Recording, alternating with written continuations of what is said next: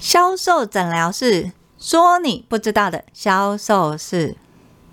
如果你简报的目的是要听的人买商品或是服务的话，这个就是简报销售。想知道一般简报踩了什么样的销售误区呢？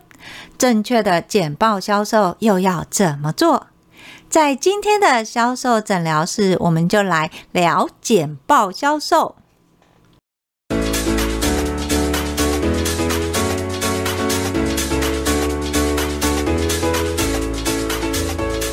大家好，我是 Angel 老师。今天的简报销售呢，Angel 老师要先说，不是教你怎么做简报。做简报这件事情呢，请找专家。Angel 老师的专长呢是美妆跟销售，所以今天 Angel 老师要跟大家分享的简报销售，是从销售的观点去看你的简报。你的简报是不是？会踩到在简报销售里面常见的三大误区。那这三大误区是什么？等一下我们一一来说明。如果你的简报的目的是要听的人买商品或是买你的服务的话，那你的简报你就要知道它有没有具备你想要的目的，不是为了做简报而做简报。在培训销售员的时候，因为我们会面对的是直接公司对个人，就是 B to C，或公司对公司，就是 B to B 这两种销售员。这两种销售员最大的差异来自于我们在早期培训的 B to C，大部分都是武将比较多，他的行政文书呢可能不是那么理想。你给他一个业绩目标，他可以很快达到，但是你去看他的库存管理会惨不忍睹。另外一个呢，如果像在啊 B to B，Angel 老师又发现，尤其是随着大学生毕业居多，在 B to B 的销售人员，其实内向的销售员会比较多，他们比较注重所谓的方法论。第一句话怎么说？我要怎么做？甚至于我应该要注意什么？他们其实笔记都做得很认真，甚至于呢，他们简报都做得很漂亮。针对于今天你要公司去提报，在早期呢，可能销售员他会准备很多公司的 DM 啊，或是相关资料。但是到了现在已经电脑化了嘛，大家一定都会用简报去把它制成。很多在销售员他在做简报的时候，他常常会忽略一件很重要的事：你今天简报的目的是什么？你的目的如果是要销售你的商品或是你的服务的话，那么在简报里面，它有没有置入销售三元素？这个非常重要。但是 Angel 老师发现，很多销售人员，不管是业务也好，或是公司的简报介绍，他其实不但没有这销售三元素，他反而还忽略了你的简报最重要的本质。举例来说，我们在做简报的时候，一开始你在做简报的时候，很多人就会想到说：“哦，我这个简报里面我要丢什么资料？我要丢公司介绍，然后章程，然后我所有的商品，就是把所有想要塞的资料都会丢到这个资料。丢进去简报之后，就会开始去思考说：那我要怎么样去排版，让我的简报看起来很厉害？客人一看就会觉得哇，这个看起来好像很厉害，一定会跟我买。”但是在这过程当中，可能你往往忽略了，你虽然把很多资讯丢进去，你的排版也很漂亮，呈现状态也很华丽，但是你的客人根本看不到你简报的目的跟重点。举例来说，我们最常看见的状况是一开始你要去做简报提案，你可能你明明已经知道这家公司它有可能会采购我们家的商品。采购商品的目的有可能是异业结合，讲白一点，不是只有我们家，还会有其他的厂商各自来做简报提案。公司他会从来接洽的这些厂商里面去挑一家，哪一家是比较符合他们需求的，去跟你们合作，甚至签约。你的讯息已经这么明显了，但是销售人员在简报的时候，他还是怎么样去做他的简报？你看你讯息这么完整哦，你的简报的目的就是什么？接成这个单嘛，希望这个单可以成交嘛。当你希望这个单可以成交的时候，常出现的状态是我的第一页或是前三分之一都是在介绍自家的公司。我的公司是什么时候创立的？创立的过程哪几年获得什么奖项？然后呢，在世界里面呢，大概有占了多少的销售业绩？甚至于我的团队是什么？我合作哪几家大公司？这些大公司合作的作品有哪一些？你在讲这些的时候，你可能会想说：“我把我公司说得很厉害、很棒。”那客人他会觉得：“哦，看起来好像很棒的话，就会想跟我们合作。”事实上，客人只在乎两件事情。对于你们公司，他只想知道两件事情。第一件事情就是你们公司是做什么的，是不是大品牌？其实对他来讲，他并不是很重要。因为如果说是大品牌，他就会固定找大品牌，他不会找你们。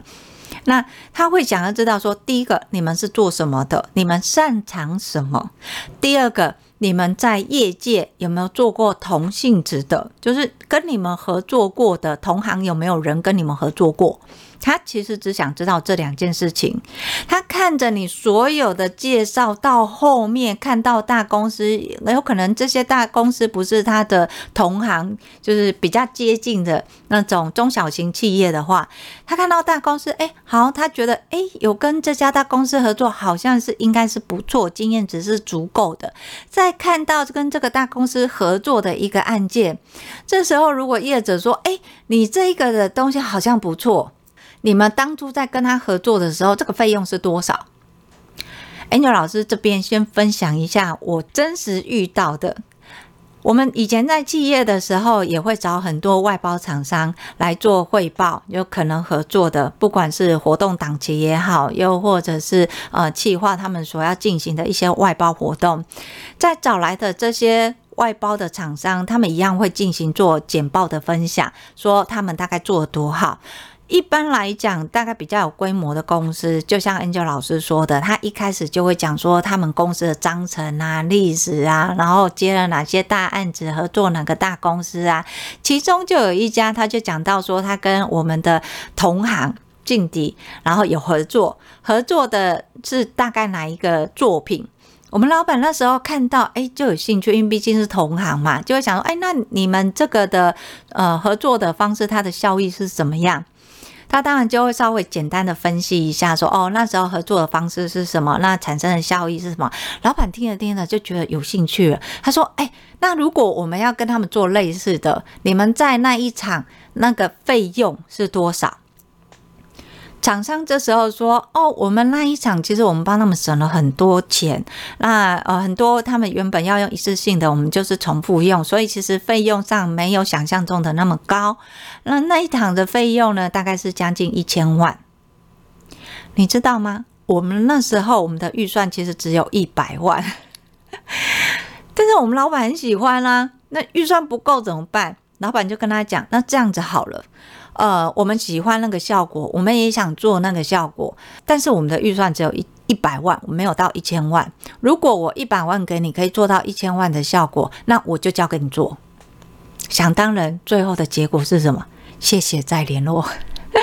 因为厂商他可能光成本就是一些比较硬碟的成本，就有可能超出一百万了。他不可能用一百万，然后来去做到一千万的效果。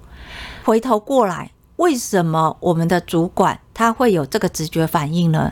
其实这也是厂商在误导跟引导的。我相信这家厂商他在做的时候，他不是就专门只做大公司或是这种大档期，他一定也会有一些小案件，包含像是一百万的案件，一定会有接过这些。但是他最大的错误来自于他第一次他就把他们家最厉害的商品呈现出来。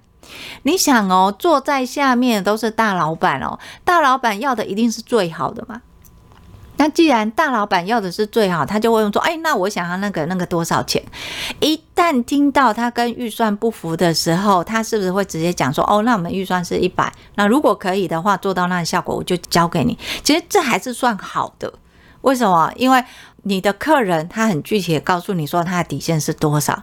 有时候怕的是什么？怕的是你今天你提出来说这个案子，那你报了一个价格说哦，我们那时候在做的是一百万，你的客人听到哦一百万，他可能实际上预算只有五十万，可是他有可能这样说，哦他会说，呃，那如果说你用个我想要你们那个一百万那个。组合。可是我现在预算只有八十万，你能不能稍微调整一下，先用个八十万的预算报给我，但我知道我这八十万大概要花在哪里。好了。你觉得有可能？哎，差二十万嘛，感觉没有差很多嘛。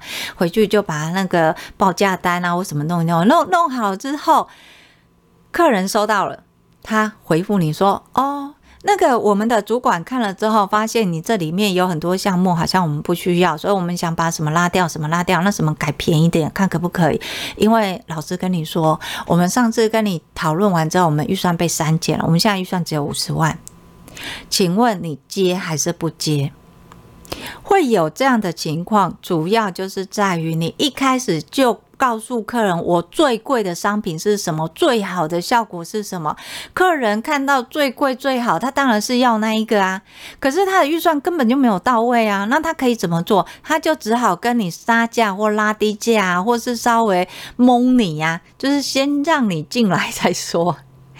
在销售的时候，我们一定要做的就是测试客人的预算，而测试客人的预算，或是你要知道客人预算有多少，不是直接问客人说你的预算有多少，客人不会告诉你。如果你把你的商品陈列出来，然后说你们大概很做多元化，所有的商品呈现出来在客人的前面，说啊，我们其实可以依据客人的需求，帮你们的预算做一个搭配。那想要请问一下，你们这次的预算是多少？客人一定不会告诉你为什么，因为客人他连你要提供什么样的商品，那这些商品的费用，基本的费用是多少，他都不知道，他怎么会直接告诉你他的费用？如果你要知道客人的预算，不是直接问，你可以用推演式的方式。就是用稍微探寻式的方式，可以知道真正的预算大概是多少，而不是客人直接给你一个数字，因为他直接给你的数字有可能不是采购的金额，它还包含行销费用在里面。对，不要很天真，一听到哇，这次一百万很高兴，可是事实上他要采购金额只有二十万。所以你要在销售的简报的过程当中，你要先知道的是客人的预算是多少。那你怎么样知道客人的预算呢？你可以先从实际上客人怎么样执行去推敲。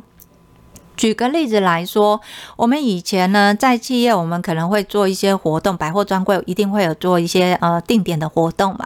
那我们找厂商来去做报价的时候，呃，比较中小型的厂商，他们做简报的时候，他们的简报其实呃说白一点就是作品集，没有什么公司很厉害，因为他们觉得他们是小公司嘛。不是什么大公司，所以他们会给你看都是一些作品集。可是他不是一来就给你看作品集，他会先问你哦，他会先问说：“哎，你们这一次要做的活动啊，规模是单纯就只有在专柜里面做吗？有没有可能是巡回式的？就是可能北中南挑几个比较大的柜位来做？因为哈，每个。”百货公司它的状态不一样，要求也不一样，所以如果我们知道说你只是单点做的，跟你是不同百货公司做的，它其实呈现的状态也不太一样。在这边呢，业者他其实就会告诉我们，以一般如果你单点做的话，它的费用一定是你连做两三场来的高一点，因为你所有的硬体设备，你可能就一次你就用完了。那你其他的两三场，如果你是有连着用的话，很多硬体设备它其实是可以连着用，相对它的成本也会比较便宜。你听哦。他一开始他告诉我们的不是他做公司多厉害，也不是他的作品多棒，而是他先知道我们要怎么做。知道我们怎么做之后，我们会告诉他什么？不一定，我们要看呃上面的状态或是需求。就是你看，我们已经到了这边，我们还是不会告诉他我们要怎么做。为什么？因为客人永远不知道他要什么。我们只觉得哦，业绩不好，是不是要做个活动？你看。多任性，不是例行的哦，只是觉得老板觉得业绩不好，是不是给点钱，给点预算来做个活动，让业绩成长一下，让那个数字好看一点。所以当业者问我们，我们是要做定点的，还是好几个点做？我们当然回答不出来啊，我们总不能跟他讲真相吧？说哦，因为业绩不好，所以想做个活动，不是吗？这这是不能说的话。所以，呃，当业者这样问我的时候，我们会反问他说。哦，那如果说就你们的经验，你们在做单场的费用大概会多少？那我如果连续以北区我做一个示范的话，我做三场费用大概会多少？你可以给我一个大概的数字吗？我们才会决定说我们要怎么做。这时候业者他就会报价给我们说，哎，那如果我们以单场来讲，阳春型的，它一场的费用大概是多少？那如果你要可再利用是比较豪华，它一场大概是多少？而这一场我们如果把这些硬体设备沿用，连续做三场，算起来连续做的它一场其实只要花多少？少钱？这时候我们就很清楚，我们的预算可以怎么样发挥到极致化。相对的，我也可以去选择业者他可能提供的方案，哪一个是比较符合我们的需求的。这个其实他在做的，就是在去测我们的预算有多少，从我们的预算里面去延伸他商品的建议。在这边，Angel 老师要跟你讲。如果你的客人跟你讲说预算无上限，钱不是问题，要记得这句话的意思是钱才是问题。不要相信客人说的钱不是问题，或是没有一定的预算，这都代表什么？这个都代表他只是想要先框你，把你最厉害的拿出来，同时他就可以用现有的预算去凹你，做到你最厉害的。懂吗？所以当客人讲说钱不是问题的时候，不要去相信他，要去回问他，他们实际上是怎么做的，而不是只是一直去相信说哦，预算无上限这件事情，没有这件事情。你销售人员在做简报提案的时候，不是只是一开始来就啪从我公司的简介开始去介绍，然后最后呢再去询问客人的预算，针对客人的预算去帮他做方案跟建议。当你这样做的时候呢，你会造成的是客人的犹豫期跟考虑期把它拉长。客人找你来做简报，时间有限，他就是想要知道这一次的解决方案是什么，预算是什么，我们可以怎么样进行？如果我有遇到什么样的问题，我们可以怎么样处理？他想要在这一次的会谈，在简报的一个提案之后，马上得到答案。可是如果你就是从公司简介开始，又让他看到这个美好的情况之下，他就想做那个那么好的，可是他没有这么多钱啊，怎么办？他一定是跟你喊价啊。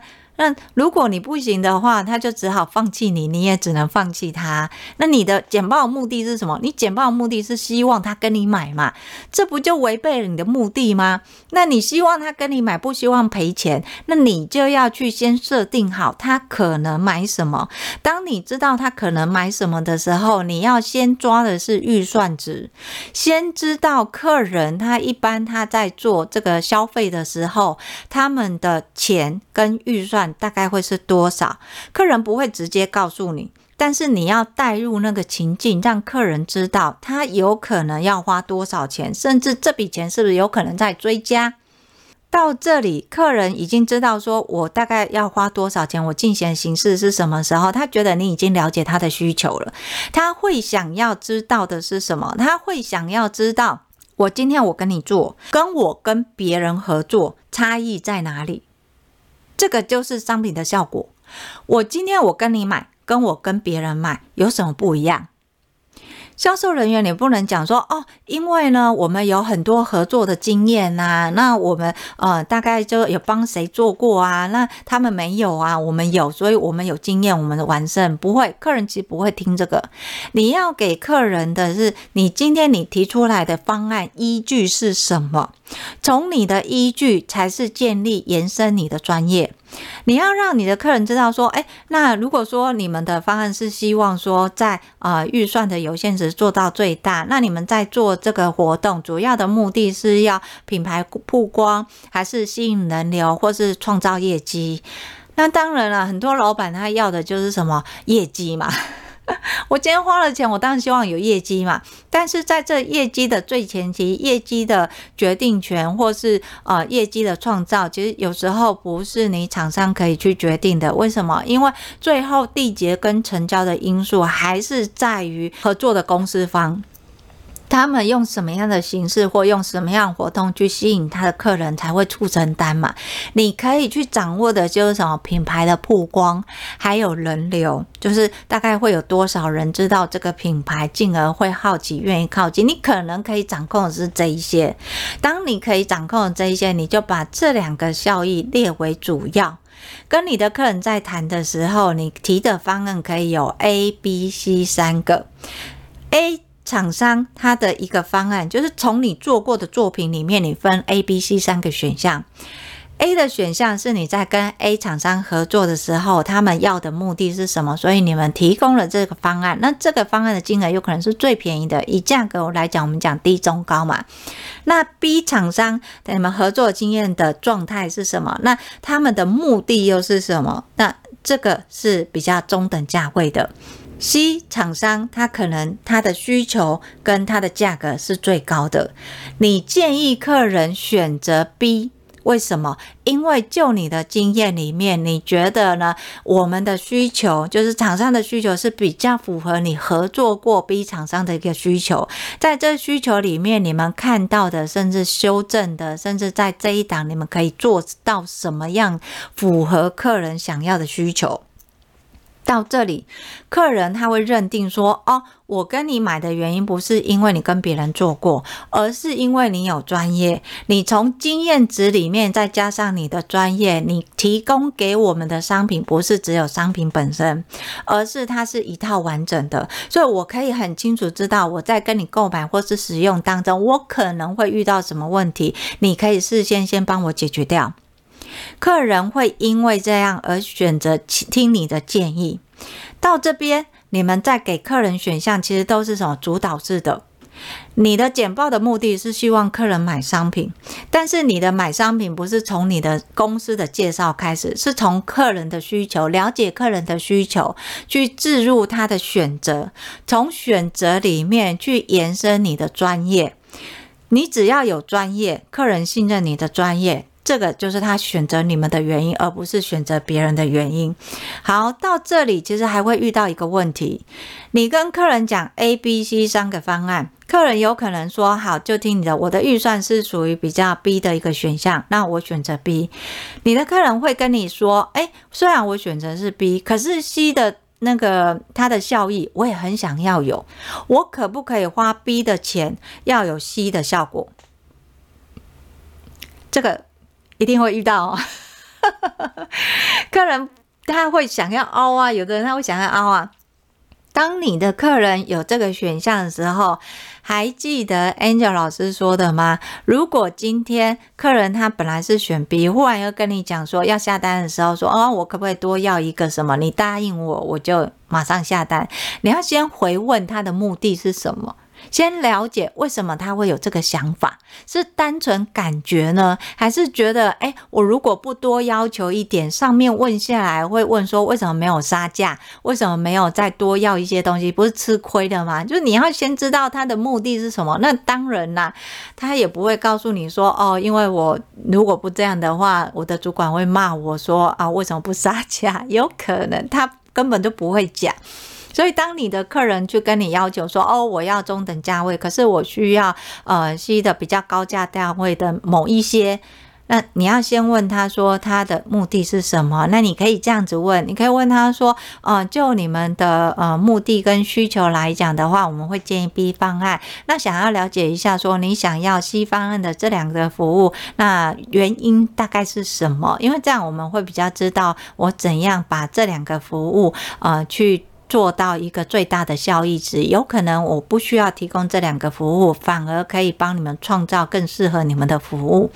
你这样子说的时候，他们才会讲说：“哦，是这样，因为我们发现哈，他这样子的在视觉效果啊是比较好看的，所以我们想说，如果说直接把它移过来的话，整个视觉效果就完全不一样，你不觉得吗？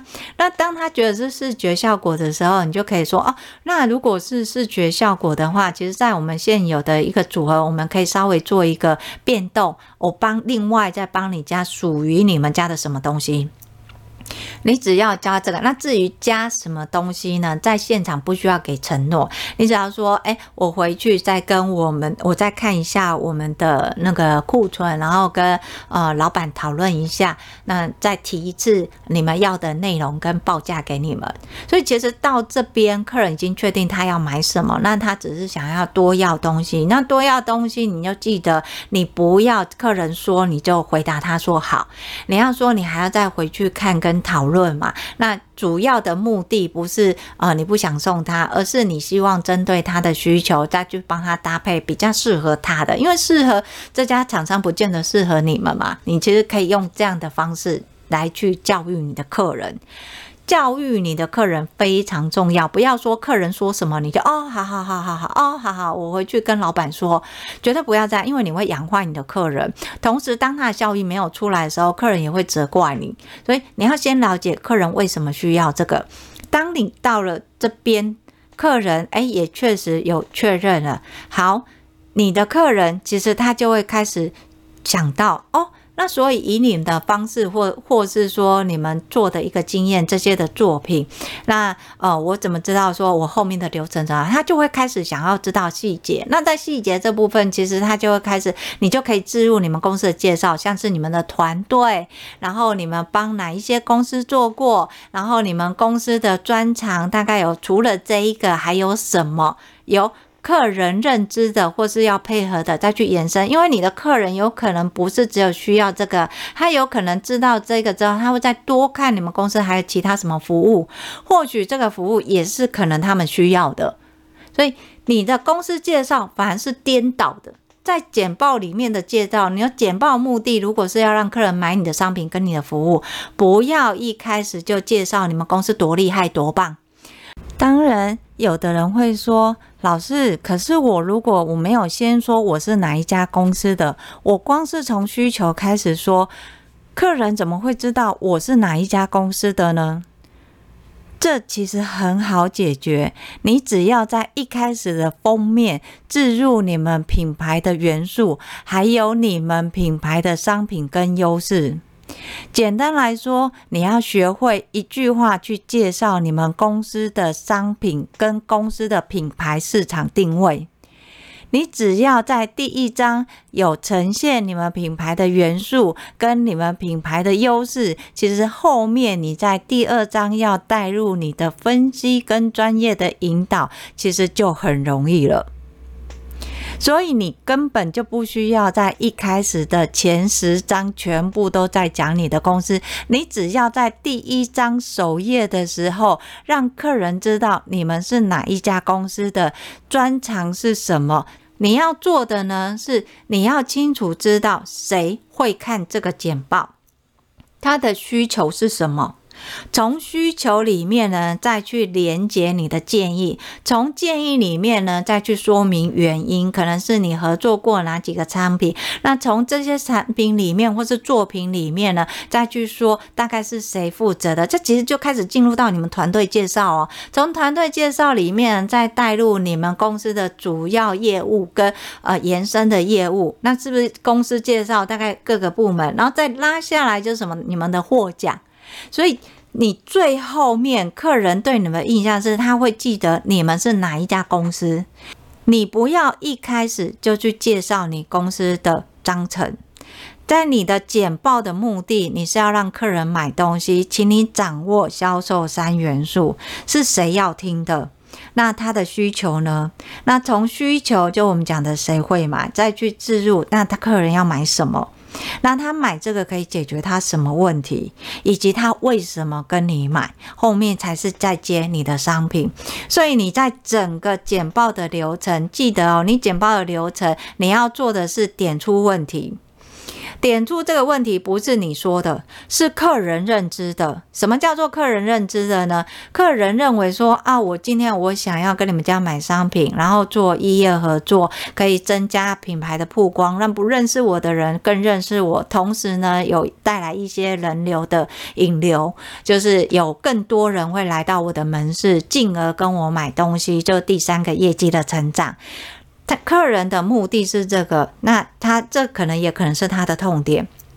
你要做的是先去分析，在这个产业里面，目前大家常做的异业合作有哪一些？而这些异业活动呢，它在市场客人的反应是什么？呈现的效益是什么？从这里面，那再去接客人目前想要做的这个环节，是属于大家常做的哪一个环节？所以相对的，当客人他要这些效果的时候，就会建议他做哪几个方案？那可能 A 方案是在客人，假设客人有三个要求，A 方案只有一个痛点的要求，B 方案有两个，C 方案可能有三个。那在这种情况之下，你要先知道客人的预算，所以在你要提报这一些的时候，你要先去了解客人他这个。异业合作这个商品，它怎么样进行？就是他跟你采购之后，他进行的方式是什么？等到你了解他进行的方式，诶，假设他是用满额赠，在满额赠里面可能是一万多块，一万多块的满额赠，我们就知道说他的满额赠品大概一组会有几。呃，大概含费用的几个 percent，从 percent 里面再去推，它有可能采购的数量，它大概是多少？但是你记得，你不要问他说，哦，你你们大概预计采购多少？不要这样问，你要问说，哎，在你们去年的活动里面，大概你送出去的组合大概相对有多少？从去年的数字，然后来去推，这个就是客人的预算。那你知道客人的预算之后，你再从 A、B、C 三个方案去建议。如果说你们的需求是希望说可以做到诶品牌的推广，甚至有更多人知道，那最好还可以跟你们买东西。这三个原因的话，就在我们刚刚分析的，在产业大家常见的哪一个方式，你们这个是其中的一个方式。再加上你们的方式跟目的，在下面的 A、B、C 三个方案，我其实会建议你们选择 B 方案。为什么？那从这个 B 方案里面说明，客人他在跟你讲说，哦，那我可不可以就是可能会加减喊一下？那我 B 方案的话，那在预算的部分，我可不可以再多要 C 方案这一些？你就可以再去了解为什么嘛？他为什么？因为很多时候客人可能没有想到那么多，他只是想说他要要看。好，你要先知道它的原因，然后从原因里面再去说服他。在整个过程当中呢，你点出的问题不是你认为的问题，是整个产业的问题，再结合客人的问题。那怎么样去确认客人的问题？引导互动非常重要。过程当中不是都是你在说，你要去询问客人，了解客人一来一往，才能强化客人的痛点，听出客人真正的需求。当你强化客人的痛点，就是什么？哎，他们的。客人的来客数不多，他为什么要品牌曝光？为什么要有人出现？因为他们来客数不多嘛，所以你要强化品牌曝光的好处，它才能吸引到更多的人来门市。你要去强化它这两个的痛点。当你强化这两个痛点，请你最后再聚焦你提的方案。你的方案是怎么来的？你的经验跟你的专业，那从这个方案它可以延续到的效益，是不是可以解决客人他想要改善的问题？由这四个点出问题，引导互动，强化痛点，最后才是提出方案。当你提出好方案之后，客人也确定方案，你后面的流程就是签约，就这么简单。但是如果你还是用原来简报的方式，然后介绍公司整个章程，然后到最后，你其实呢，在这个简报销售呢，就容易犯了三个销售的误区。第一个呢，就是你的简报过于统一版本。你不知道你的客人需要什么，在想什么。当你不知道你的客人需要什么，在想什么的时候，你就没有办法找到他的需求，跟他想要买你东西的原因跟理由。第二个，当你在整个简报流程当中，你介绍你们公司，又把你们公司最厉害的作品提出来的时候，你只会让客人产生挫折感，就是没有钱不要买。我这个的预算是一千万，但是客人只有一百万，那请问是要还是不要？他就会觉得说，哦，这个跟我离太远了，他就不会想要购买。那再来就是，当你在整个的流程，因为你不知道你客人的需求，相对的你就没有办法抓他的预算，他也不会主动告诉你预算。当你不知道客人的预算是多少的时候，你提出再好的商品，客人都会说，我再考虑看看。为什么？因为公司就没有这么多预算，他也不会老实告诉你说他的预算只有这么一点点。有可能他这一笔的活动预算是一百万，但是真的买商品的预算只有二十万。他会用一百万来框你，但是他不会说出真相二十万。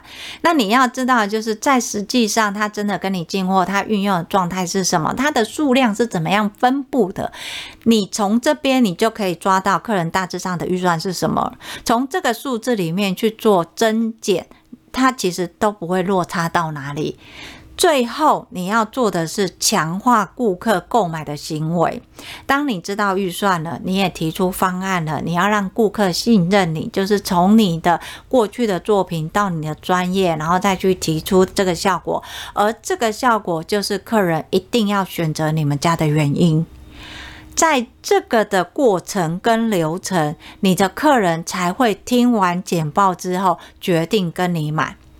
如果你只是照所谓的简报，在简报的过程当中，可能呃一一去介绍公司啊、历史啊，那我们有哪一些啊？那甚至我们的商品有好几千种啊，那我们也可以做到的是 B to B 也可以，B to C 也可以啊，然后 O to O 也没有问题啊。它其实没有聚焦，没有聚焦就等于全部都是重点，就没有重点，没有重点，它就等于没有需求。就这个很可怕，你会变成说，你去很多公司去汇报，去做简报提案，但是没有半个公司愿意跟你下单，甚至连跟你讲说啊，不然你先送一个那个预算，可能连这个基本的跟你要求，你先送一个呃预算报表过来都没有。这不是很可怜吗？你这么的辛苦，简报做得这么漂亮，结果最后却不如你的预期，没有达到你简报要的目的，让客人买你的商品跟服务。想让你的客人看过简报买你的商品跟服务，请你从四个方向去做。点出问题，引导互动，强化痛点，提出方案。你的简报的顺序一开始不是介绍公司，先去了解客户的需求。怎么样了解客户的需求呢？从市场同行常见的情况去分析，分析下来再去连接客人他的需求跟他的痛点，再针对他的痛点给予建议的方式。最后建议的方式才是你专业的说明。到这里，你的客人他会很清楚，他要跟你买什么东西，让你的客人知道买什么，为什么会买，这才是简报销售的重点。好，今天的简报销售我们就分析到这里。如果你想要知道更多的销售文章，可以搜寻天使美学销售。当然，如果你有销售问题，也欢迎赞助提问。今天的销售诊疗室我们就聊到这里。销售诊疗室会固定在二四六更新，我们下集销售诊疗室见，拜拜。